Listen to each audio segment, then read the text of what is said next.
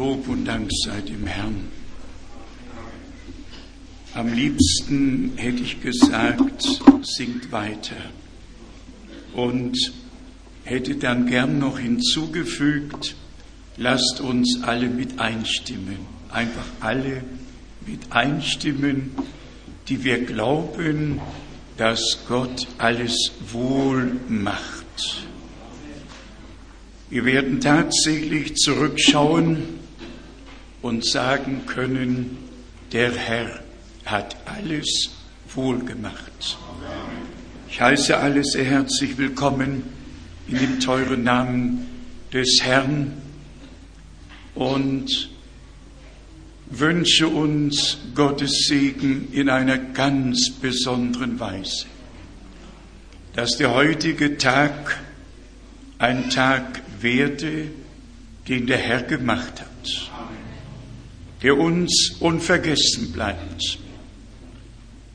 Eine teure Schwester, Schwester Marti Blumer, sagte, heute sind es 33 Jahre her, seitdem wir uns biblisch taufen ließen. Jetzt warten wir nur noch auf die Taufe mit Heiligem Geist möge es doch einfach geschehen, dass der Himmel sich öffnet und der Geist Gottes wie am Anfang herabfällt. Wir müssen und dürfen in dieser großen Erwartung sein und Gott wird sein Wort einlösen und seine Verheißungen wahrmachen. Lasst uns als erstes ein Lied singen, das Golgatha betont und Pfingsten ja erst möglich machte. 299. O du Lamm Gottes, du hast auf Golgatha herrlich gesieget. Amen. Halleluja. Amen. Einfach Amen. So ist es und so bleibt es. Lasst uns noch zwei Lieder singen, die auf den heutigen Tag als Gedächtnis zutreffen. Wir haben ja Pfingsten als Erinnerung an die Ausgießung des Heiligen Geistes. Doch wir haben erkannt, dass wir als Gläubige nicht von der Erinnerung dessen leben können, was andere mit Gott erlebt haben. Wir brauchen die persönlichen Erlebnisse mit unserem Gott. Und dann können wir uns gern daran erinnern und neue Segnungen von Gott erwarten. Singen wir gemeinsam als zweites Lied 128 die Kraft, die einst zu Pfingsten kam. Lass es uns betend und glaubend singen. Das möge aus Gnaden heute geschehen. So wir es glauben, wird's geschehen. So wir glauben, werden wir die Herrlichkeit Gottes schauen. Lasst uns doch gemeinsam 129 singen. Das Öl der Freude hat der Herr gegossen auf mein Haupt. Nochmals heißen wir alle sehr herzlich willkommen in dem teuren Namen des Herrn, besonders diejenigen, die vielleicht heute zum ersten Mal hier sind. Gott segne euch, er segne uns alle. Wir wissen, was es bedeutet, als Gott der Herr dem Abraham sagte, wer dich segnet, den werde ich segnen. Und wann geschah das? Als Gott der Herr dem Abraham die Segensverheißung gab er war der Gesegnete des Herrn aufgrund der Verheißung, die Gott ihm gegeben hatte. Auch wir sind die Gesegneten des Herrn, weil wir die Verheißungen glauben, die Gott uns aus Gnaden in seinem Worte geschenkt hat. Wir grüßen auch von hier aus all unsere Brüder und Schwestern, wo immer diese Ansprache, diese Andacht gehört werden wird, mögen alle gesegnet sein, besonders unsere Freunde in Kanada. Wir freuen uns einfach, dass wir die Möglichkeit haben, auch in dieser Weise miteinander und mit dem Herrn verbunden zu sein.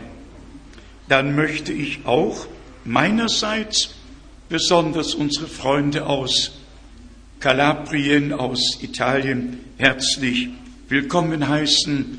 Wir schätzen den Dienst Bruder Barries, der ja in alle Welt hinaus geschieht, und auch den Dienst von Bruder Etienne Genton in besonderer Weise. Gott hat uns einfach dazu bestimmt, sein herrliches Wort mit allen Verheißungen, mit allem, was dazugehört, dem Volke Gottes zu bringen und es zu tragen, soweit die Gnadenzeit reichen wird. Und wir hoffen, dass wir die Enden der Erde damit erreichen werden und das in aller Kürze. Jetzt haben wir noch eine kleine Überraschung.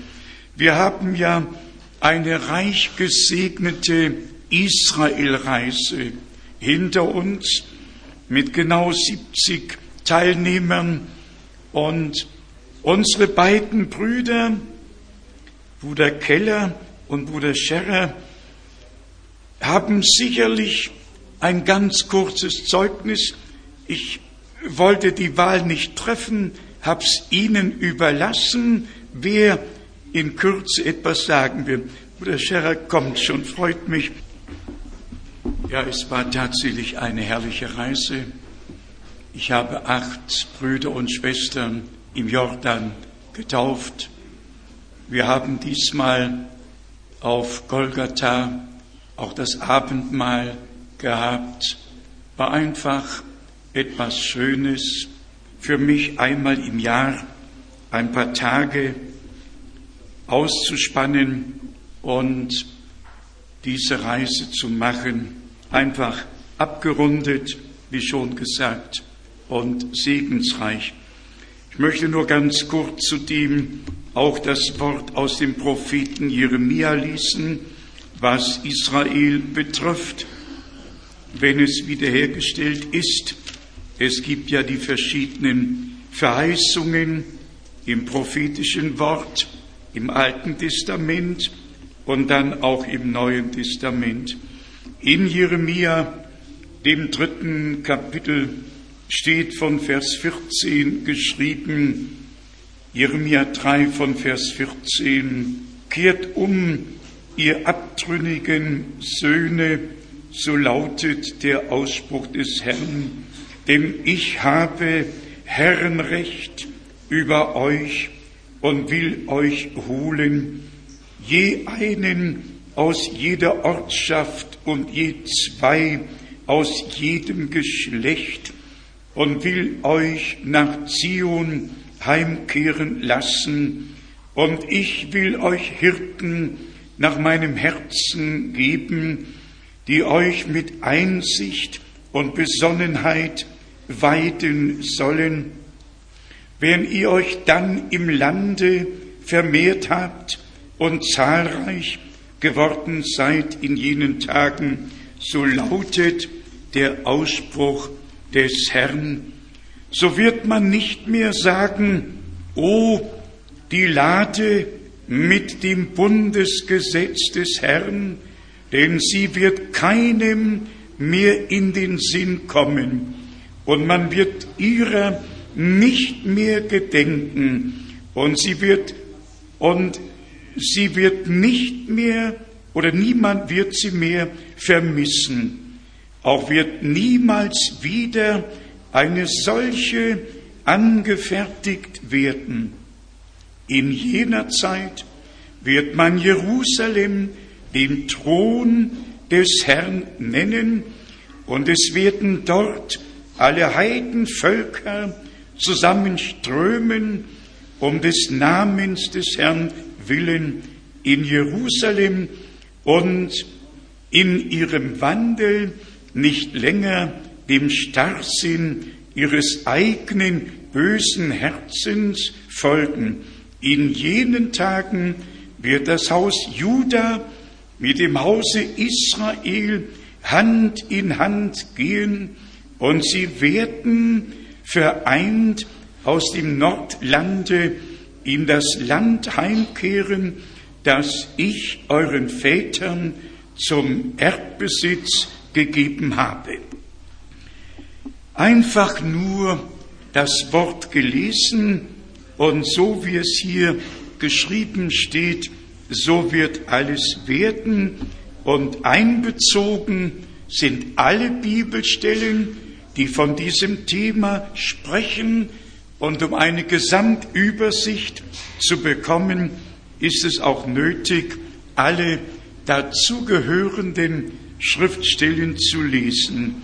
Wir werden heute in den Teil, der die geschichtliche Entwicklung betrifft, nicht näher eingehen, sondern einige Bibelstellen lesen, die uns das große Ereignis vor Augen führen, nämlich den Pfingsttag, die Ausgießung des Heiligen Geistes, den Tag, den Gott gemacht hat, um Wohnung in der erlösten Schar zu nehmen.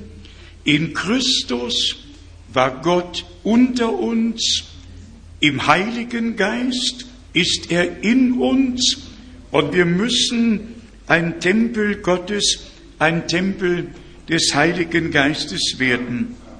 Was die Entwicklung in Europa und in der ganzen Welt betrifft, so kann man nur immer wieder von neuem ausrufen, die Schrift erfüllt sich vor unseren Augen.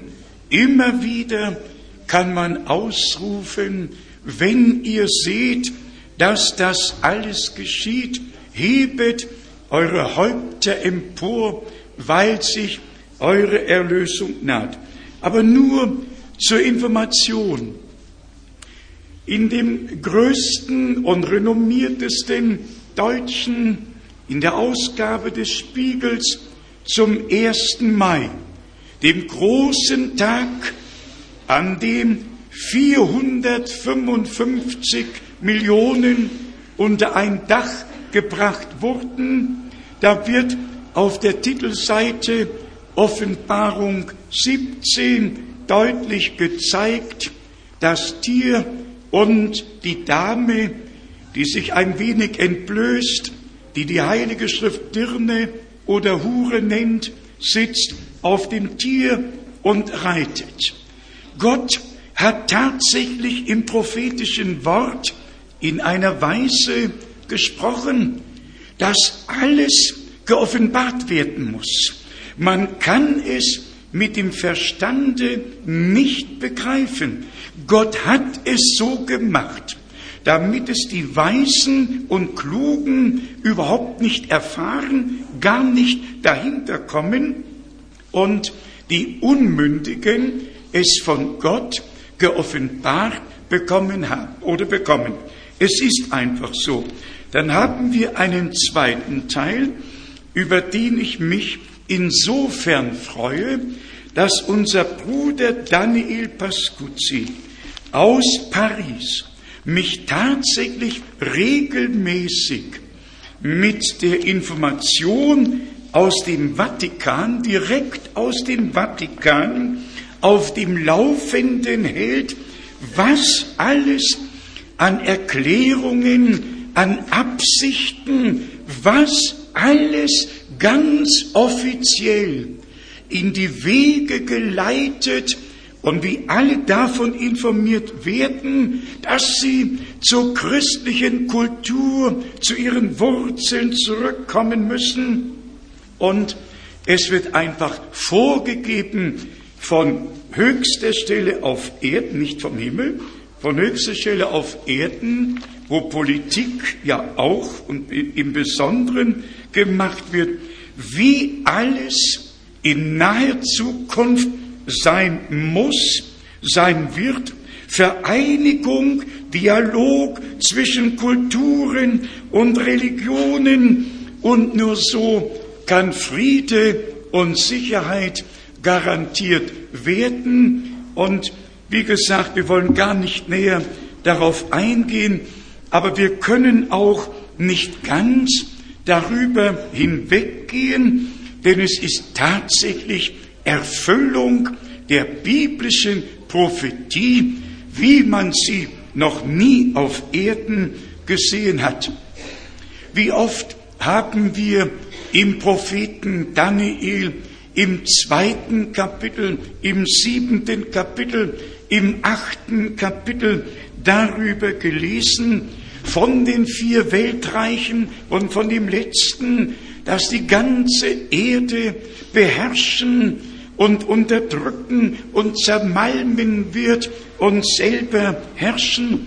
Und deshalb all die Erklärungen, dass jetzt nicht nur ein vereintes Europa das Ziel sei, sondern Globalisierung, die ganze Welt und alle Religionen sollen einbezogen werden in das, was jetzt vor sich geht. Und wir sehen es tatsächlich mit eigenen Augen. Was Israel betrifft, so müssen wir schweren Herzens sagen, noch ist die Decke über ihnen. Man muss einfach sagen, dass Apostelgeschichte 15 von Vers 13, wie Jakobus es ausgeführt hat, dass zuerst die Gemeinde aus den Nationen vollständig sein muss und dann wendet sich Gott Israel wieder zu und wird die zerfallene Hütte Davids wieder aufbauen. Wir haben es, ich glaube es war in Ariel, erlebt, was uns alle zutiefst betrübt hat. Wir wurden zu einem Mittag geladen und dann hat uns dieser nette Herr ins Freie geführt und zwar zu Elia. Zu Elia geführt Elia in Lebensgröße dort aufgerichtet und plötzlich sagt er zu seiner Gruppe, der wir uns angeschlossen haben, jetzt rufen wir dreimal Elia, Elia, Elia und irgendjemand drückte auf einen Knopf und es war so eine schöne Fahrbahn und Elia kam herab. Und alle freuten sich und haben Applaus geklatscht. Und ich und wir waren sehr, sehr betrübt. Wir alle wissen, dass die Juden tatsächlich auf Elia warten. Das ist die größte Hoffnung, die sie haben. Und ihnen musste damals der Herr mit Bezug auf den Dienst Johannes des Täufers sagen, Elia ist schon gekommen und ihr habt mit ihm getan, was euch gut dünkte. Und weil sie damals den Dienst, der als Vorbereitung bei dem ersten Kommen Christi getan werden musste, nicht erkannten, warten sie bis heute darauf. Wenn ich weiter das kurz noch erwähnen darf, mit einem Mal sagt der gleiche Mann, und jetzt rufen wir wieder dreimal Elia, Elia, Elia, und irgendjemand drückte wieder auf den Knopf und Elia fährt hoch. ja, was habe ich denn davon? Und wenn ich dann daran denke, wer einmal das Gnadenangebot Gottes an sich vorübergehen lässt, zu dem mag es ein ganzes Leben lang nicht mehr wiederkommen. Gott mag zwei, dreimal zu uns reden, wie im Propheten oder im Hiob geschrieben steht, aber unser Herr weinte über Jerusalem. Warum? Weil die Führerschaft, den Dienst, den Gott gesandt hatte, als Erfüllung der biblischen Prophetie. Und Gott hat Geschichte gemacht, Heilsgeschichte gemacht. Und wenn man diesen Tag versäumt und keinen Anteil an dem bekommt, was Gott gegenwärtig tut, dann kann es passieren, dass 2000 Jahre vergehen, die Zeit haben wir nicht mehr, aber dass die Zeit vergeht, ohne dass wir eine zweite Gelegenheit bekommen.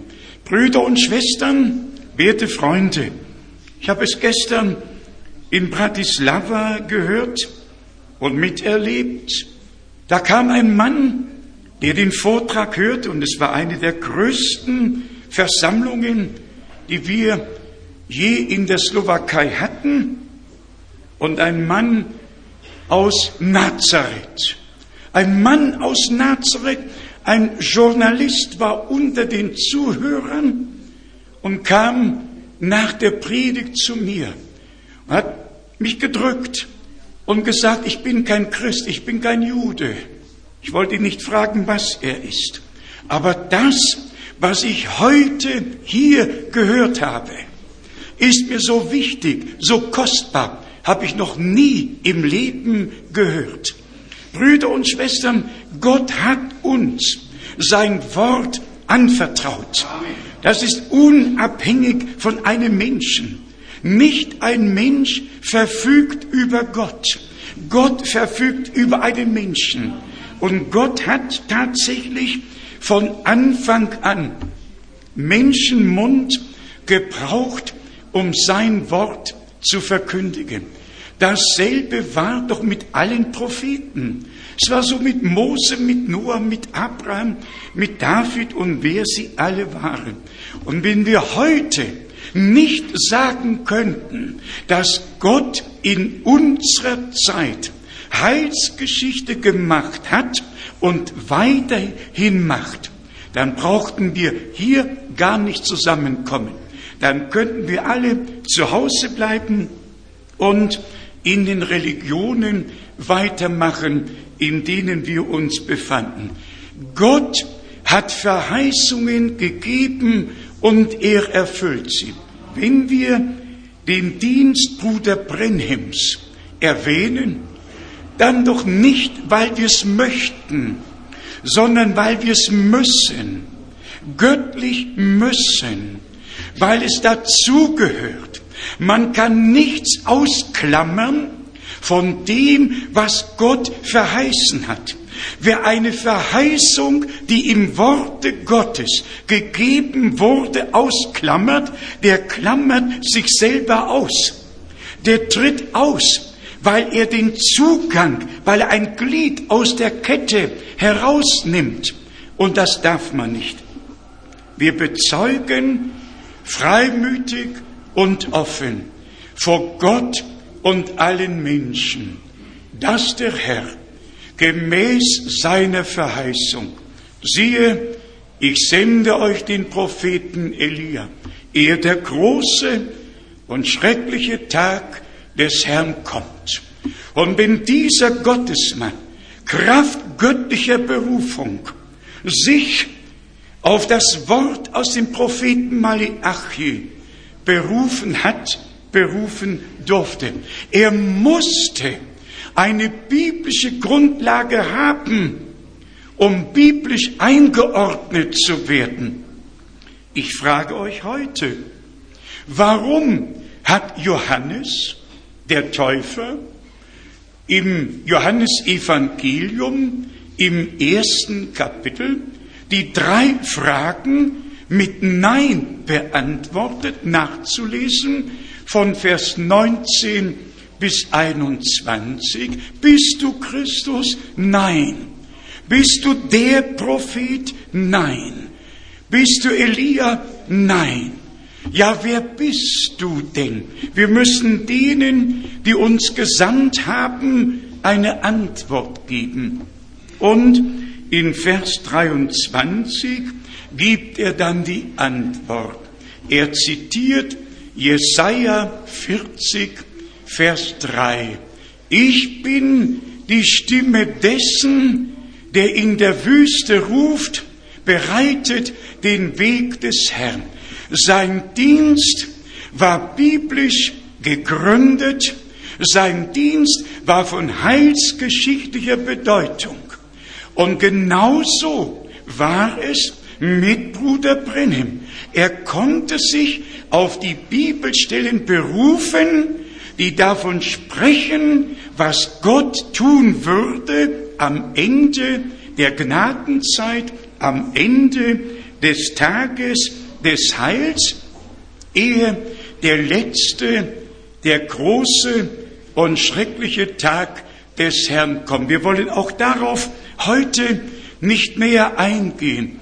Ich sage es nur, damit alle unseren Stand, unseren biblischen Stand erkennen. Wir sind nicht dazu da, um einen Menschen zu verherrlichen, wir sind aber auch nicht dazu da, um an dem vorbeizugehen, was Gott verheißen und getan hat, sondern wie in Jesaja 55 geschrieben steht, dass wir unsere eigenen Wege verlassen, zum Herrn zurückkehren, biblische Orientierung bekommen und so unseren Glauben auf das Fundament des Wortes Gottes stellen. Nun einige Bibelstellen, die den Tag, den heutigen Tag in besonderer Weise betonen. Dazu gehört als erstes Apostelgeschichte, das zweite Kapitel. Ich werde nicht all die Verse lesen, uns allen sehr bekannt. Apostelgeschichte, zweites Kapitel von Vers 1. Als dann der Tag des Pfingstfestes herbeigekommen war, befanden sie alle sich an einem Ort beisammen.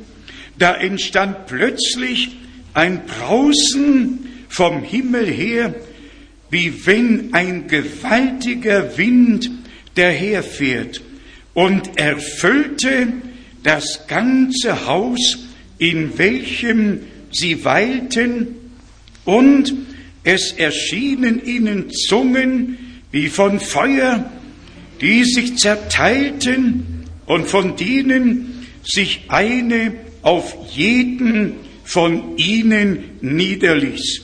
Und sie wurden alle mit Heiligem Geist erfüllt und begannen in anderen Zungen zu reden, wie der Geist es ihnen eingab auszusprechen. Dann haben wir die Auflistung von Vers 5 bis Vers 13 von all den verschiedenen, ich glaube 15, 16, verschiedene Nationalitäten, waren versammelt und siehe da, das, was der eine unter der Inspiration des Heiligen Geistes sprach, haben alle 15, 16 in den verschiedenen Sprachen, in denen sie geboren wurden, gehört. Es geschah zu Pfingsten ein zweifaches Wunder. Das erste mit den vom Geist erfüllten Redenden und mit denen, die der Geist Gottes jetzt herzuruft, die das, was gesagt wurde, in ihrer eigenen Sprache gehört haben. Es bedurfte keines Übersetzers. Wir denken dabei an zwei besondere Bibelstellen. Die erste am ersten Mose, elftes Kapitel, wo die ganze Welt eine einzige Sprache hatte. Aber das Volk wollte einen Turm bauen, der bis in den Himmel hineinreicht. Nicht wir bahnen uns den Weg zu Gott. Gott hat sich den Weg zu uns gebahnt und sein Weg zu uns ist unser Weg zu ihm. Und damals geschah es, dass Gott der Herr diese eine Sprache derart verwirrt hat, dass tatsächlich jeder von all diesen Leuten, die um den Turm herum waren, etwas anderes sprach. Und keiner verstand mehr den anderen, ob Nachbar, ob Freund, ob Frau, ob Mann. Jeder sprach etwas ganz anderes und keiner verstand keinen. Und jetzt zu Pfingsten die Wiedergutmachung, dass alle den einen verstehen, der im Geiste redet, und es wurde ihnen vom Geiste verklärt durch göttliche Inspiration. Kein Übersetzer, der Heilige Geist hat es getan. Das ist eigentlich ein, ein gewaltiges Wunder, das größte Wunder. Die Erlösung ist ein Wunder Gottes auf Erden. Gemäß 3. Mose 17, Vers 11 ist ja das Leben im Blute. Und der Herr hat ja hier auf Erden gelebt. Und das göttliche Leben war in dem göttlichen Blut. Und das Blut wurde dargereicht und vergossen zu unserer Versöhnung, Vergebung und Erlösung. Aber das Leben, das Leben, das in ihm war, kehrte auf die Gemeinde und in die Gemeinde zurück. Und deshalb steht auch geschrieben, in ihm leben, weben und sind wir. Doch die Erlösten, so können wir es ja aus dem Zusammenhang ersehen, hatten das große Vorrecht, die Bestätigung von Gott zu bekommen dass sie aufgenommen, dass sie angenommen, dass sie Vergebung, Gnade und Heil empfangen haben, dass sie Versöhnung, die persönliche Versöhnung mit Gott stattgefunden hatte und dass Gott sie durch das Blut gesehen hat und dass sie so dann zu Pfingsten das göttliche Leben durch den Geist Gottes gewirkt empfangen konnten. Genauso ist es doch mit uns allen. Alles andere kann großes Bemühen sein. Doch wie singt ein Liederdichter, unser Bemühen ist zu mangelhaft. Wir brauchen die Kraft aus der Höhe. Wir brauchen die Kraft des Heiligen Geistes noch zwei, drei Gedanken, die mit Pfingsten zusammengehören. Ihr wisst ja, 40 Tage war der Herr nach seiner Auferstehung mit seinen Jüngern, sprach mit ihnen über das Reich Gottes, hat ihnen das Verständnis für die Schrift geöffnet. Und dann haben die Jünger noch zehn Tage gewartet und siehe da, der 50. Tag, der im, im Text, im Urtext oder im ersten oder zweiten Urtext Pentekost heißt. Der 50. Das ist die buchstäbliche Übersetzung. Und wenn wir dann zu 3. Mose 23 gehen, das war das Wochen und das Pfingstfest.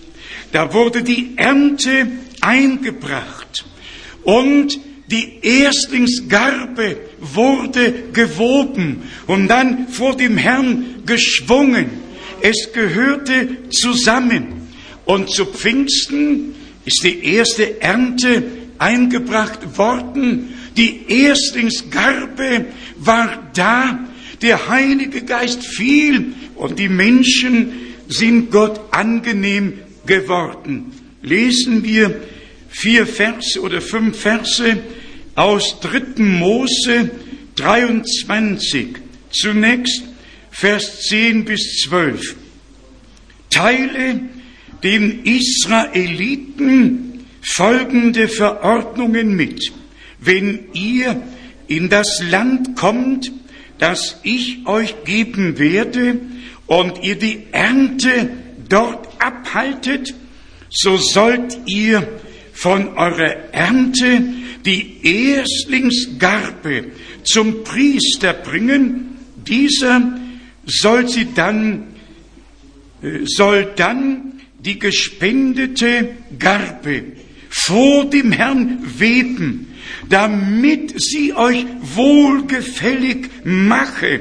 Am Tage nach dem Sabbat soll der Priester sie weben. Und ihr sollt an dem Tage, an welchem ihr die Garbe weben lasst, dem Herrn ein fehlerloses einjähriges Lamm als Brandopfer darbringen. Und dann Vers 15 und 16. Hierauf sollt ihr euch vom Tage nach dem Sabbat, von dem Tage an, wo ihr die Webegarbe dargebracht habt, sieben Wochen abzählen. Volle Wochen sollen es sein, bis zu dem Tage, der auf den siebenten Sabbat folgt. Sollt ihr 50 Tage abzählen und dann dem Herrn ein Speisopfer von neuem Getreide darbringen. Das war das Schattenbild aus dem Alten Testament. Es geht um die Ernte. Es geht um den Weizen. Es geht um das Weizenkorn, das in die Erde gefallen ist, damit das Leben, das in ihm war, hervorkommen konnte und er das Weizenkorn und wir der volle Weizen in den Ehren bei der Ernte. Auch darüber gibt es tatsächlich eine Anzahl Bibelstellen. Und lasst es mich sagen, Brüder und Schwestern, wir haben den Zeitpunkt erreicht, wo eine Bekehrung nicht so geschehen kann, dass man die Hand erhebt, wie es Billy Graham vor Jahren 1950 eingeführt hat, dass er immer nur zur Entscheidung gerufen und dass Menschen ihre Hände erhoben haben. Und wenn wir heute in der Presse, in den Nachrichten hören, wie viele wiedergeborene Millionen und Abermillionen wiedergeborene Christen es in den USA geben soll, die einen Gottesstaat errichten möchten. Und wenn wir dann zu ihnen gingen und mit dem, was uns aus dem Worte kostbar geworden ist, sprechen würden, dann ließen sie uns alle stehen. Wir brauchen nicht mehr Menschen, die nur die Hand heben. Wir brauchen Menschen, die ihre Knie vor Gott beugen, die von ganzem Herzen Jesus Christus als ihren persönlichen Herrn und Heiland annehmen, die den Samen des Wortes Gottes in ihr Herz aufnehmen, damit er hervorkommen kann. Und wer in Lukas dem vierten Kapitel ist's wohl liest, dort sagt unser Herr, wenn der Same gesät worden ist, dann braucht man sich keine Sorgen mehr zu machen. Wer immer den Samen gesät hat, der kann sich eigentlich zur Ruhe begeben, denn was gesät wurde, das wird auch hervorkommen. Schau eben gerade, es ist wohl Markus, das vierte Kapitel. Markus, vierzehntes Kapitel, ich meine viertes Kapitel, Vers 14. Markus 4, Vers 14. Der Sämann sät das Wort. Worum geht es heute? Heute geht es nicht um Stimmung machen. Heute geht es darum, dass das Wort Gottes in die Herzen der Menschen gesät wird. Und deshalb sind wir tatsächlich gegen jede Deutung. Die Deutung ist eine Verdrehung des ursprünglichen Wortes. Und wie oft sollen wir sagen, alle Deutungen bringen Spaltungen, bringen Entzweiungen hervor, aber das Wort vereint. Das Wort vereint unter dem Haupt Jesus Christus. Deutungen sind mit dem Mann verbunden, der sie vorträgt. Das Wort ist mit dem verbunden, der das Wort gesät hat. Und das ist Jesus Christus, unser Herr. Er ist der Seemann. Und wenn wir dann hier in Markus, dem vierten Kapitel, die Verse von 26 bis 29 lesen, hier steht geschrieben, er fuhr dann fort, mit dem Reiche Gottes verhält es sich so, wie wenn jemand den Samen auf das Land wirft und dann schläft und aufsteht in der Nacht und bei Tag. Und der Same sprost und wächst hoch, ohne dass er selbst etwas davon weiß. Wir alle wissen ganz genau, wenn ein Landwirt den Samen sät, er, er braucht nicht mehr zu sorgen. Die göttliche Schöpfungsordnung sorgt dafür, dass der Same, der gesät wird, auch aufgeht. Und die göttliche Heilsordnung sorgt dafür, dass der göttliche Same, der gesät wird, aufgeht. Denn Gott selber wacht über seinem Wort. Und so hat Gott eine Schöpfungsordnung und eine Heilsordnung. Und so wie es einen natürlichen Samen gibt, so gibt es auch den übernatürlichen Samen. Im Alten Testament gibt es eigentlich eine ganze Anzahl von Bibelstellen, die vom Weizen, von der Tenne, die davon sprechen. Ich möchte nur eine einzige lesen aus Chronik, aus Chronik, dem 21. Vers, äh, Kapitel. Und ich tue es aus folgendem Grunde. Ehe wir aus Matthäus 3 die Predigt Johannes des Täufers lesen, wollen wir hier eine Grundlage dafür machen oder ein kleines Fundament dafür legen. 1. Chronik 21, Vers 15, zweiter Teil. Es ist gut so, lass jetzt deine Hand ruhen. Der Engel des Herrn stand aber gerade bei der Tenne, hört gut zu, bei der Tenne des Jebusiters Ornam, als nun David aufblickte und den Engel des Herrn zwischen Erde und Himmel stehen sah, wie er das gezückte Schwert über Jerusalem ausstreckte, ausgestreckt war, in der Hand hielt, da fielen David und die Ältesten in Trauerkleider gehüllt auf ihr Angesicht nieder. Vers 18, nun gebot der Engel des Herrn dem Gad, er möge David sagen, David solle hinaufgehen, um dem Herrn einen Altar auf der Tenne, auf der Tenne des Jebusiters Ornan errichten. Da begab sich David nach der Aufforderung, die Gad im Namen des Herrn an ihn gerichtet hatte, hinauf. Und als nun Ornan sich umwandte, sah er den Engel, während er seine vier Söhne bei sich und um ihn versteckt gehalten hat. Ornan drosch nämlich gerade Weizen. Merkt euch Tenne, merkt euch Weizen.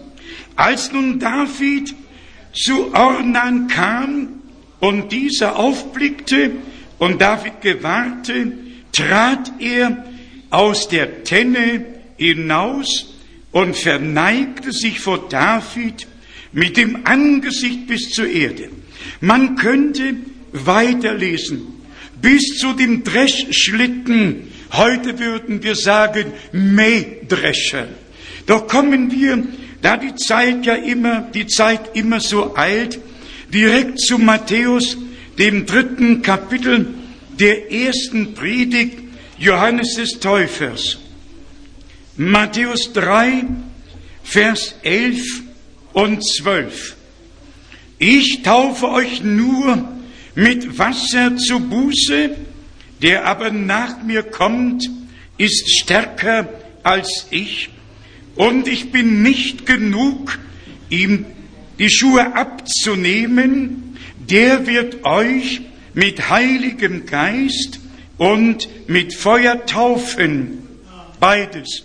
Mit heiligem Geist und mit Feuer taufen. Jetzt kommt's. Er hat die Worfschaufel in seiner Hand und wird seine Tenne gründlich reinigen. Seinen Weizen wird er in die Scheuer sammeln, die Spreu mit unauslöschlichem Feuer verbrennen. Ein ganz praktisches Bild aus der Landwirtschaft, aus der Natur. Und ich weiß nicht, wie viele Landwirte wir heute in unserer Mitte haben, aber Bruder Rufer, mein Freund ist ja hier, zu meiner Zeit, und daran kann ich mich sehr gut erinnern, ich bin Sohn eines Landwirts, da hat man immer noch Tenne gesagt, immer noch Tenne. Dort, wo der Weizen gedroschen wurde, das war die Tenne. Ich weiß nicht, ob ihr den Ausspruch auch hier bei euch im Lande kennt. Hier haben wir tatsächlich vor Augen geführt bekommen, wie der Anfang im Alten Testament war. Schon in den Tagen Moses ging es darum, die Erstlingsgarbe dem Herrn zu weihen in Verbindung eines Lammes, das geopfert wurde. Also das Lamm wurde geopfert, damit die Erstlingsfrucht hervorkommen kann, damit die Erstlingsgarbe da sein kann. Und so wie die Erstlingsgarbe war, so wird jede Garbe, die in der gesamten Gnadenzeit hineingebracht wird, abgeerntet wird, von derselben Qualität sind alle Söhne und Töchter Gottes. Und deshalb ist ja der Sohn Gottes, wie es uns in Johannes, dem zwölften Kapitel, so deutlich berichtet wird, als Weizenkorn in den Boden gefallen, ist gestorben, damit das Leben, das in ihm war und ist, hervorkommen konnte.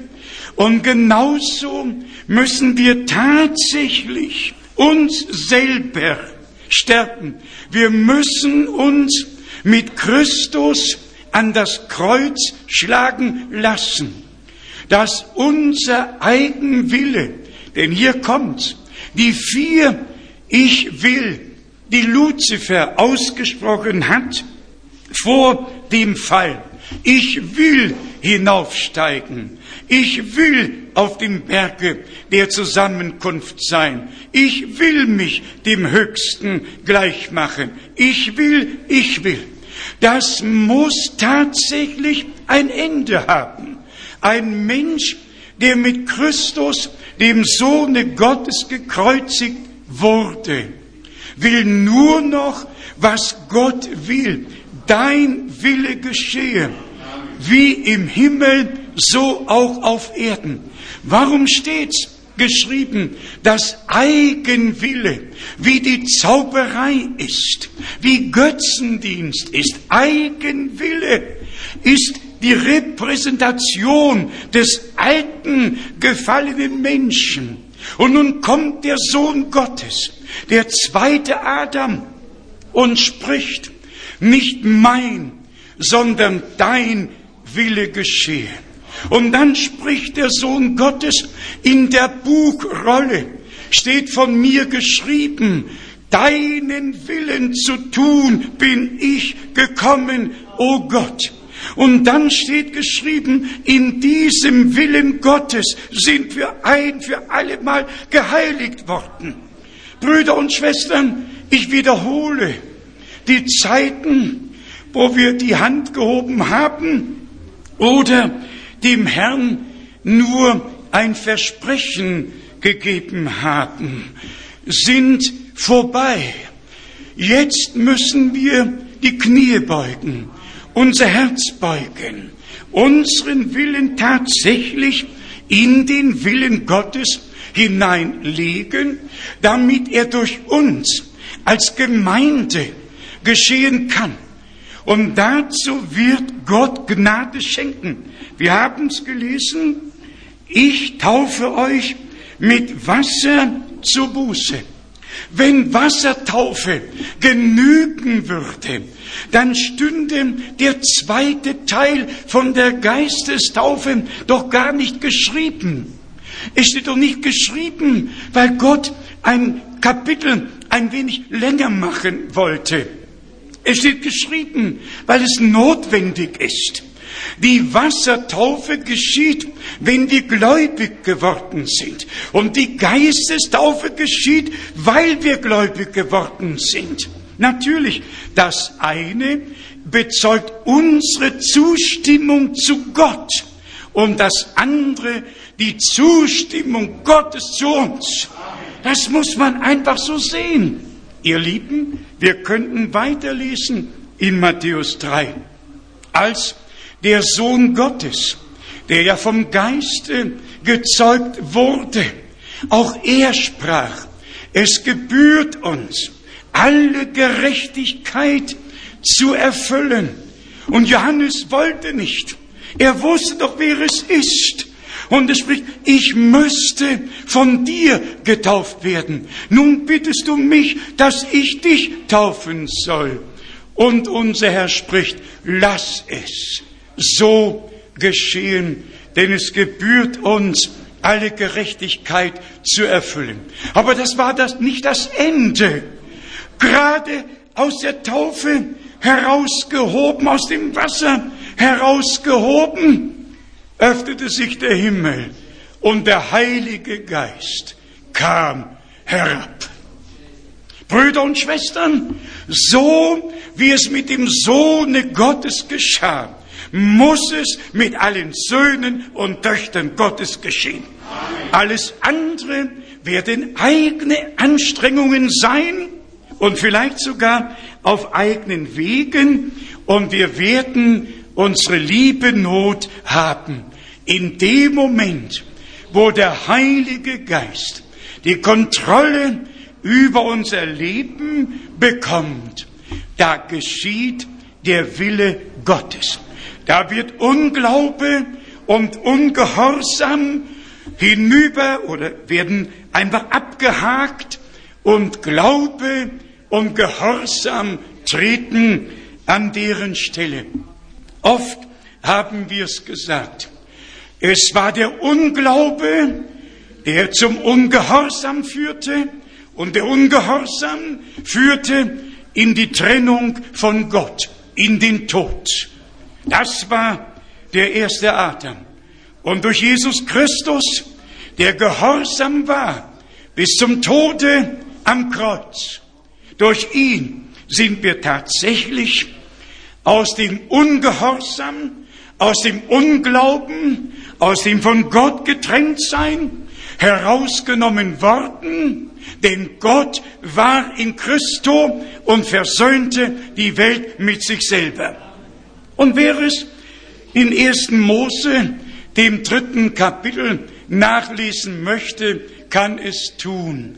Nach dem Sündenfall sprach Gott der Herr und gebot, dass Adam und Eva, nachdem sie in Fälle gekleidet worden waren, aus dem Paradies getan werden. Und dann steht der schöne Vers, auf dass sie nicht vom Baume des Lebens essen und ewig leben. Vielleicht sollte ich ihn vorlesen, damit alle wissen, dass es so in der Heiligen Schrift tatsächlich wiedergegeben wurde.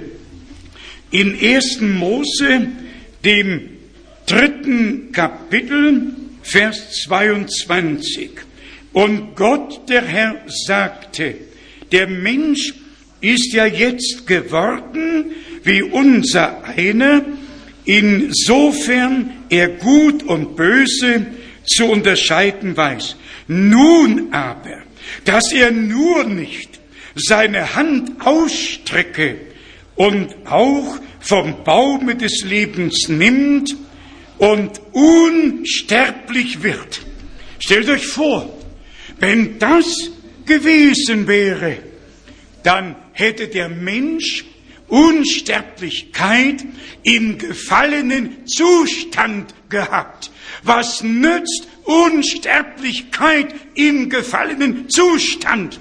Das hat Gott nicht zugelassen. Wir mussten aus dem Fall erlöst werden. Und deshalb kam der zweite Adam und hat den Schaden gut gemacht. Und jetzt steht geschrieben, Johannes 3, letzter Vers, wer den Sohn Gottes hat, der hat das ewige Leben. Also, es gibt nur ein ewiges Leben. Und das haben die bekommen, die aus dem Sündenfall heraus erlöst worden sind. Nicht der sündige Mensch nimmt vom Baum des Lebens. Der erlöste Mensch, der aus dem Sündenfall herausgerufene, herausgerettete, der nimmt dann vom Baum des Lebens und wird ewig leben. Wir haben es so hier im Johannesevangelium im dritten Kapitel in Vers 36, wer an den Sohn glaubt, hat ewiges Leben. Wer aber dem Sohne ungehorsam bleibt, merkt ihr, der Gehorsam wird dem Glauben und dem Ungehorsam gegenübergestellt. Ich meine einerseits Unglaube, Ungehorsam, andererseits Glaube und Gehorsam. Wer aber ungehorsam bleibt, wird das Leben nicht zu sehen bekommen, sondern der Zorn Gottes bleibt auf ihn gerichtet. Deshalb schreibt Paulus an die Römergemeinde im zwölften Kapitel, dass wir als gehorsame Gotteskinder schon in dieser Welt leben sollen. Das heißt nicht sorgenfrei, nicht problemfrei. Und ich möchte fast dazu neigen, zu sagen, die größten Probleme sind doch bei den Gläubigen. Die Ungläubigen, die hat der Teufel für immer. Mit denen kann er immer noch machen, was er möchte. Aber die Gläubigen entgehen ihm für immer. Und deshalb scheint er sich an ihnen zu rächen. Und unser Herr hat doch gesagt, ich habe für dich gebeten, dass dein Glaube nicht aufhöre.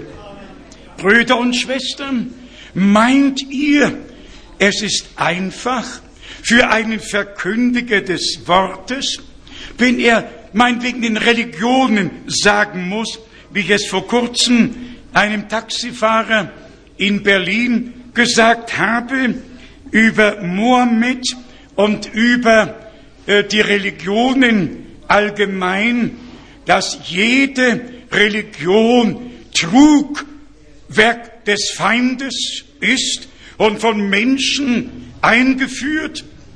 Und natürlich, wenn ein Moslem hört, dass man ihm sagt, alles vergeblich, könnte sich alles sparen, denn ewiges Leben gibt's nur in dem, der von Ewigkeit ist. Man möchte es nicht. Der Mann war böse, hat nur noch Fahrgeld kassiert, kein Auf Wiedersehen gesagt, er war böse. Und was meint ihr, wie groß der Schmerz ist, wenn man einem Katholiken im Gespräch sagen muss, dass die römische Kirche in keinem Punkt mit der Heiligen Schrift übereinstimmt. Das ist ein Schmerz. Und wir tun es ja nicht aus, als ein Hobby, sondern ein göttliches Muss. Ich werde es nicht vergessen. Wir hatten mal eine außergewöhnliche Hochzeit von Außenstehenden und dann war auch ein Ehepaar dabei und nach der Hochzeit standen wir vor dem Haus, vor dem Gotteshaus und der Mann spricht mich an und sagt, wir haben uns eigentlich wohlgefühlt bei dieser Hochzeit. Sagen Sie mir doch bitte, wie weit Sie von der römisch-katholischen Kirche entfernt sind. Und ja, und wie das so aus der Pistole geschossen kam, ich sagte, so weit wie der Himmel von der Erde entfernt ist.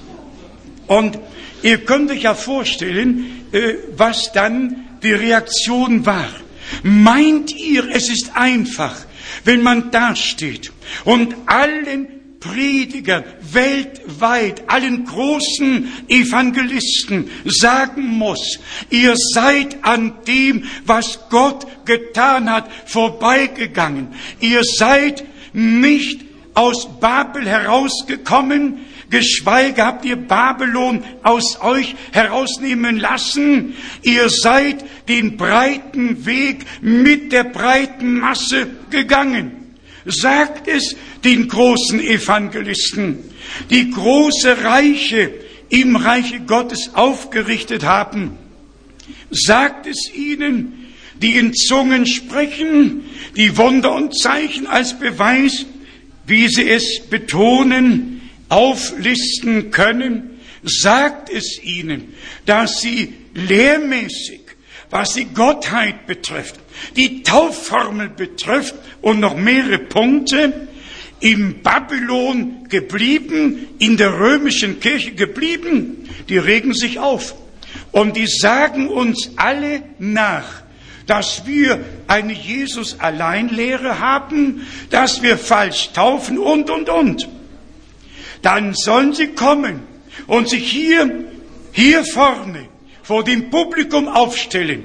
Und dann werden wir die Bibel zu Rate ziehen. Und dann werden wir die göttliche Entscheidung aus dem Worte herbeirufen und sagen, oh Herr, gib du die Antwort. Aber, wie ich zu sagen versuche, wenn Gott nicht mit den Menschen spricht, wenn sie nicht hören, was der Herr gesagt hat, wie oft wollte ich euch versammeln. Im Übrigen erinnert es mich, verzeiht, ich sage sonst ja keine Geschichten, liegt mir auch gar nicht, aber vor kurzem habe ich etwas Natürliches gesehen, das mich einfach angesprochen hat in Verbindung mit dem Ausspruch, unseres Herrn, wie oft habe ich euch versammeln wollen, wie eine Henne ihre Küchlein versammelt. An irgendeinem Tage, ist nur ein paar Tage her, kommt eine Entenmutter mit zwölf Jungen.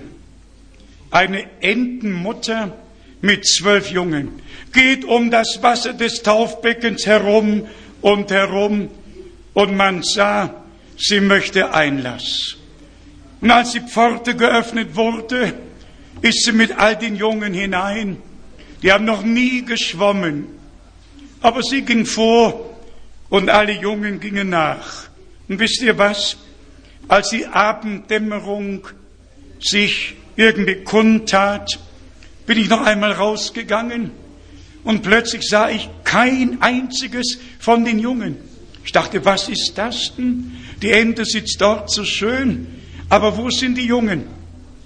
Und siehe da, alle Jungen waren unter ihren Fittichen. Man sah keines von den zwölf. Alle, alle hatten Unterschlupf gefunden. Mir kamen die Tränen. Ich dachte, oh Herr, wenn es doch bei uns so werden könnte, dass du uns so versammeln, deine Fittiche so über uns ausbreiten könntest. Oh, dass wir an deinem Herzen alle so ruhen könnten. Für mich war das einfach eine ganz gewaltige Lektion aus der Natur. Und ich wusste immer noch nicht, wo die Jungen waren. Dann habe ich Speise geholt und als ich Speise brachte, dann kamen natürlich alle hervor und haben gegessen. Ihr Lieben, wie steht's mit uns? Der Herr hat uns sein Wort hinterlassen. Und da, wo die Speise ist, da versammeln sich die Adler. Und wir dürfen uns wirklich dort versammeln, wo Gottes heiliges Wort verkündigt wird. Und man kann nur sagen, wer ein Ohr hat zu hören, der höre, was der Geist in Gemeinden sagt. Ich hatte vor, ungefähr zwölf Bibelstellen zu lesen, die alle mit Pfingsten verbunden sind. Das Wort aus Joel 3, Vers 1, wo Gott spricht, ich werde meinen Geist auf alles Fleisch ausgießen eure Söhne und Töchter werden Weissagen, eure Kreise werden Offenbarungen in Träumen erhalten. Und dann die Brücke zur Apostelgeschichte, dem zweiten Kapitel von Vers 16, 17, 18. Hier erfüllt sich das, was Gott durch den Mund des Propheten Joel verheißen hat. In den letzten Tagen spricht Gott, da werde ich von meinem Geist auf alles Fleisch ausgießen. Ich musste an Jesaja 44, Vers 2 und 3 denken, wie der Regen auf dürres Erdreich kommt, so werde ich meinen Geist auf deinen Samen ausgießen. Ich musste an Jesaja 28 denken, wie in 1. Korinther, dem 14. Kapitel bestätigt, mit stammenden Lippen werde ich zu diesem Volke reden. Ich habe all die Bibelstellen nachgeschlagen, habe nachgelesen und dachte bei mir selber, oh, dass wir Gnade fänden vor Gott dass all diese Heilserlebnisse, die tatsächlich zur göttlichen Heilsordnung gehören, dass sie unser Teil würden, nicht Erinnerung an das, was mit 120 unserer Brüder und Schwestern am Gründungstage der neutestamentlichen Gemeinde geschah, sondern was in Samarien, was im Haus des Cornelius, was in Apostelgeschichte 8, in Kapitel 9 und 10 und was in Kapitel 19 geschah. Und wo Paulus oder damals war sogar Petrus schon sagen konnte, der Heilige Geist fiel auf uns so wie am Anfang Brüder und Schwestern, jetzt in der Endzeit vor der Wiederkunft Jesu Christi brauchen wir eine Volltaufe des Heiligen Geistes, wo heilige Salbung, wo alles enthalten ist, wo nicht mehr Sand im Getriebe, sondern das Öl des Geistes, den göttlichen Mechanismus der Gemeinde füllen, wo nichts mehr knarrt, sondern wo alles in göttlicher Harmonie verlaufen kann, so wie am Anfang, so auch am Ende. In Apostelgeschichte, dem ersten Kapitel, wohl im fünften Vers, hat unser Herr äh, vor seiner Himmelfahrt die Worte ausgesprochen und Bezug auf das genommen, was Johannes der Täufer gepredigt hatte. Apostelgeschichte, erstes Kapitel, Vers 5. Denn Johannes hat mit Wasser getauft, ihr aber werdet mit Heiligem Geist getauft werden, und zwar nicht lange nach diesen Tagen. In Vers 8, ihr werdet jedoch Kraft empfangen, wenn der Heilige Geist auf euch kommt, und ihr werdet Zeugen für mich sein in Jerusalem und in ganz Judäa, Samaria und bis an das Ende der Erde. Mit dieser Taufe, mit der Ausgießung des Heiligen Geistes war die Kraftausrüstung der neutestamentlichen Gemeinde verbunden. Und wenn wir dann daran denken, es ist ja rund 100 Jahre zurück, als der Heilige Geist neu fiel, nicht nur in Los Angeles auf der Azusa Street, sondern weltweit, in Deutschland, in Skandinavien, überall fiel der Heilige Geist, ob in Kassel oder Mülheim an der Ruhr, ob im fernen China, ob in Russland, überall fiel der Heilige Geist. Aber Brüder und Schwestern, es sei nun Gott geklagt, aus dieser, man könnte sagen, Bewegung durch den Heiligen Geist geschah es, dass Menschen die Sache in ihre Hände genommen haben.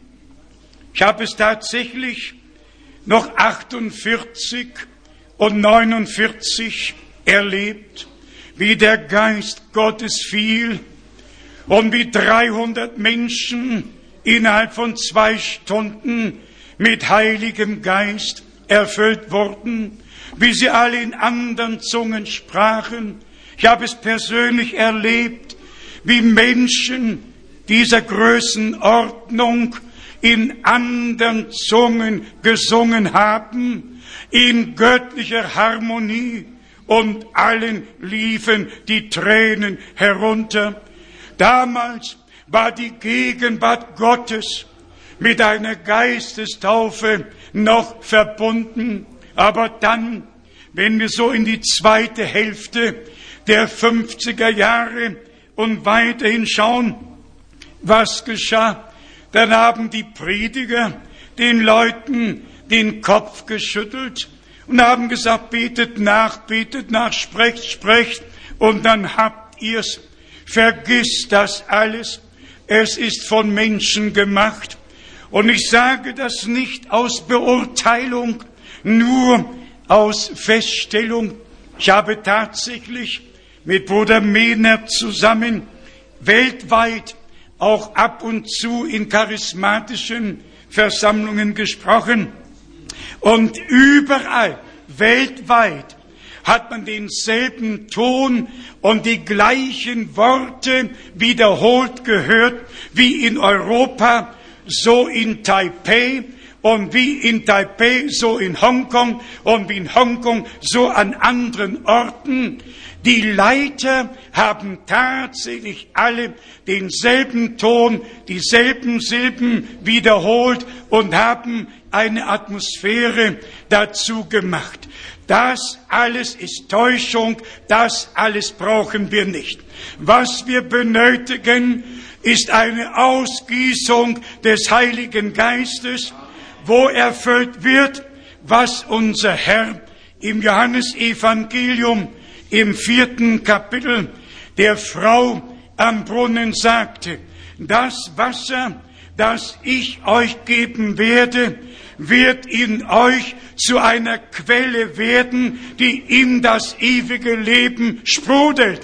Es muss eine Quelle aufbrechen. Der Geist muss eingeben und nicht Menschen vorsagen. Aber heute wird alles so zugedeckt und die Menschen merken gar nicht, dass sie im Grunde genommen tatsächlich nicht nur in den Staats- und, und Volkskirchen an Gott vorbeigeführt werden, sondern bis hin zur letzten charismatischen Bewegung werden Menschen getäuscht und an dem, was im Original von Gott kommen soll und wird, vorbeigeführt. Wir warten auf die Ausgießung des Heiligen Geistes mit denselben Begleiterscheinungen und Resultaten wie am Anfang. Denn so haben wir es gehört, das Ende wird dem Anfang gleich werden und das Gleiche, was Gott der Herr aus äh, Gnaden am Anfang getan hat, wird er aus Gnaden am Ende tun. Er, der den Frühregen am Anfang sandte, wird den Spätregen vor der Ernte senden. Das glaube ich. Und warum glaube ich es? Weil es im Worte Gottes verheißen wurde. Noch in Jakobus, dem fünften Kapitel, wo dreimal gesagt wird, die Ankunft des Herrn ist nahe. Und dann steht geschrieben, der Landmann wartet auf die köstliche Frucht des Feldes, bis sie den Früh- und den Spätregen empfangen hat. Brüder und Schwestern, lasst uns zusammenfassen, worum es geht. Gott hat im letzten Gnadenzeitabschnitt eine Botschaft gesandt, um die Herausrufung zu tun. Und diese Botschaft hat er tatsächlich durch Bruder Brenhem gegeben. Ich bin kein Botschafter. Ich bin zwar ein Botschafter an Christi Stadt, gemäß 2. Korinther, dem fünften Kapitel, denn da steht geschrieben, an Christi Stadt rufen wir euch zu, lasst euch versöhnen mit Gott, denn als Botschafter Christi rufen wir es euch zu. Ich bin also nicht Botschafter der Bundesrepublik, sondern Botschafter im Reiche Gottes. Und wir haben die göttliche Botschaft empfangen, aber ich wiederhole, und vielleicht mit kleiner Korrektur, der Botschafter war Bruder Brenhem und wir tragen dieselbe Botschaft, die Gott ihm anvertraut hat, denn er war der Prophet, ich bin's nicht. Er war der Prophet. Und das Wort geschieht immer zum Propheten. Und Propheten sind Seher. Und so glauben wir es, wie er es auch in seinem Zeugnis dargelegt hat, so wie Johannes der Täufer dem ersten Kommen Christi vorausgesandt wurde, so ist ihm die Botschaft anvertraut worden, um dem zweiten Kommen Christi vorauszugehen. Nicht all die Sonderlehren über die Botschaft, sondern der Kern. Und der Kern ist Gottes heiliges Wort. Nicht das, was Menschen darüber sagen, das ist Deutung. Wir sind zum Worte, zum Originalsamen zurückgekommen und wie wir in Markus 4 gelesen haben, der Seemann sät das Wort. Wenn das Wort gesät wurde, braucht man sich weiter keine Gedanken zu machen. Gott schenkt Regen und Gott schenkt Segen und die Saat geht auf, bis der volle Weizen in den Ähren sein wird und der Herr die Ernte abhalten und den Weizen in die Scheuer hinaufnehmen und die Spreu wird dann einfach verbrannt werden, weil sie keinen Nutzen für die Ewigkeit bildet. Brüder und Schwestern, nur was ewig ist, wird ewig bleiben. Und deshalb brauchen wir das, was Gott uns aus Gnaden in Jesus Christus, unserem Herrn, geschenkt hat. In dieser Zusammenfassung möge uns allen neu bewusst werden, dass wir nicht länger unter unserem göttlichen Niveau leben können. Wir alle sehnen uns danach, dass Gott uns mit Heiligem Geist erfüllt, dass göttliche Harmonie, das Verständnis, das Einheit im Glauben, Einheit in der Lehre, ja ein Herr, ein Glaube, eine Taufe und wie die Gläubigen am Anfang ein Herz und eine Seele geworden sind. Alles ist möglich durch das Blut des Lammes, durch das Wort Gottes und durch den Heiligen Geist. Denn so steht's geschrieben in Johannes 14 und auch besonders in den letzten Versen von Kapitel 15 und dann auch in Kapitel 17 oder 16, wenn der Geist der Wahrheit gekommen ist, er wird euch in alle Wahrheit leiten. Und dann können wir getrost zu Römer, dem achten Kapitel gehen. Alle, die vom Geiste Gottes geleitet werden, das sind Kinder Gottes. Und der Geist Gottes leitet in das Wort hinein. Aber bitte nehmt noch diesen Gedanken ernst und nehmt ihn mit, so wie im Propheten Jesaja geschrieben steht. Und der Geist Gottes führte sie zur Ruhe. So werden wir Ruhe finden für unsere Seele, wenn wir dem Glauben den Gehorsam hinzufügen und Glaubensgehorsam in unserem Leben aus Gnaden offenbar werden kann. Wir haben in Jeremia 3 gelesen, man wird der Bundeslade nicht mehr gedenken. Warum nicht? Weil Gott sein Wort in die neuen Herzen hineinschreiben wollte und hineinschreiben wird und heute hineinschreibt. Nicht auf Tafeln, sondern wir sind Träger des Wortes Gottes geworden aus Gnaden. Der ewig treue Gott habe seinen Weg mit uns allen. Er helfe uns beim Lösen der Probleme.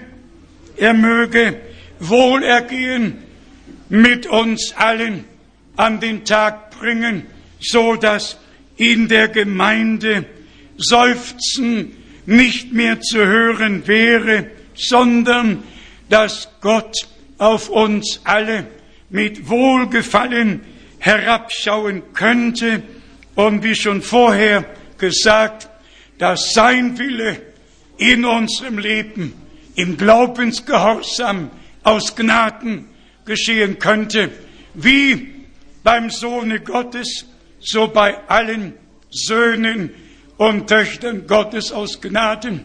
Uns ist ein großes Erbteil zuteil geworden. Wir dürfen zur Erstlingsschar gehören und möchten den Geist empfangen, den die Erstlinge empfangen haben. Wir möchten bei der Wiederkunft Jesu Christi reif geworden sein. Weizen, der in die Herrlichkeit hinaufgenommen wird. Und wenn es nun geschieht, dass der Herr seine Tenne reinigt, Fragt Bruder Rufer, die Tenne muss immer wieder gereinigt werden. Das geht nicht anders. Ehe man neu anfängt, muss sie gereinigt werden. Lassen wir uns reinigen und heiligen und bitten wir Gott, dass sein Wille in unserem Leben aus Gnaden geschieht. Ihm, dem allmächtigen Gott, der bei den Letzten so ist wie bei den Ersten, der Alpha und Omega ist, alles mit einschließt und alle mit einbezieht. Er wird an uns genauso handeln wie damals im Anfang. Im Anfang war das Wort und das Wort wurde bestätigt. Alle Verheißungen in der Urgemeinde wurden Realität. Alle Verheißungen in der Gemeinde der Endzeit werden göttliche Realität. Nicht eine Verheißung wird unerfüllt bleiben. Gelobt und gepriesen sei der Name des Herrn. Und nicht durch Heere und nicht durch Macht spricht Gott im Alten Testament schon und führt es im Neuen aus. Sacharja, viertes Kapitel. Nicht durch Heere und nicht durch Macht, sondern durch meinen Geist wird es geschehen, spricht der Herr. Möge Gottes Geist in der bluterkauften Schar, die Gottes Wort als Same aufgenommen hat, Glaubensgehorsam aus Gnaden wirken, damit keine Stoppeln oder irgendetwas diesen Samen behindern kann, nicht die Sorgen des Lebens, nicht all die Nöte, sondern dass Gott uns in die Freiheit der Kinder Gottes hineinführt, damit die Söhne Gottes offenbar werden. Darauf wartet die gesamte Schöpfung und sie wartet nicht vergebens, denn die Söhne Gottes werden offenbar werden. Gelobt und gepriesen sei der Name des Herrn. Halleluja. Amen. Amen. Wir stehen auf wie schon so oft, um das Wort des Herrn, das wir aufgenommen haben, dass es vom Heiligen Geist belebt wird. Geliebter Herr, du ewig treuer Gott, du hast durch dein Wort mit uns gesprochen. Die Entscheidungen sind in unserem Herzen gefallen. Wir danken dir dafür, dass dein Wort nie leer zurückkommt, sondern ausrichtet, wozu du es sandtest. Möge jetzt noch bestätigt werden, dass wir mit Christus gekreuzigt, mit ihm gestorben sind und dass der alte Mensch durch die Taufe mit ihm in seinen Tod begraben wurde und dass der neue Mensch zu einem neuen Leben auferstanden und durch die Geistestaufe befähigt wurde und mit Kraft ausgerüstet, um dir zu dienen, um dir zu folgen, o oh Herr. Du hast alles in die göttliche Heilsordnung eingefügt.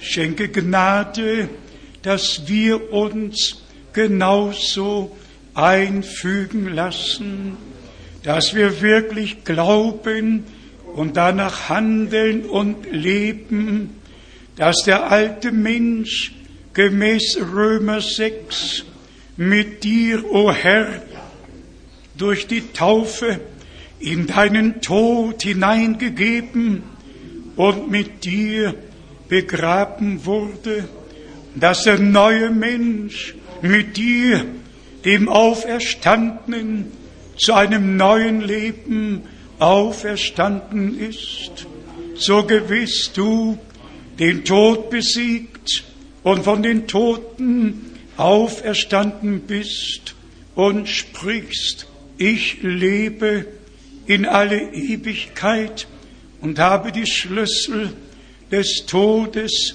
und der Hölle. Du sprichst, ich bin gekommen, auf dass sie leben und volles Genüge haben. Geliebter Herr, wir warten darauf besonders, da wir die Wassertaufe im Glauben über uns und mit uns geschehen ließen, möge die Geistestaufe mit uns geschehen, dass wir die Salbung empfangen, das Öl des Geistes in die Gefäße hineinkommt, damit's nicht mangelt, wenn du als Bräutigam wiederkommst, um die Deinen heimzuholen. Geliebter Herr, kröne uns auch heute mit Gnade und mit Barmherzigkeit. Wir danken dir für die Beispiele, für die Bilder aus dem Alten Testament, für die Ernte, für die Erstlingsgarbe, für die Tenne. Wir danken dir, dass du eine Ernte einbringst, eine Weizenernte, gelobt und gepriesen seist du, o oh Herr. Möge nun offenbar werden, dass wir glauben, wie die Schrift es sagt, und du uns so segnen kannst, dass die Törichten kommen und bitten, gebt uns von eurem Öl. Lass offenbar werden, dass du in unserer Mitte bist und dass dein Geist in unserer Mitte waltet. Auch heute ist Großes geschehen.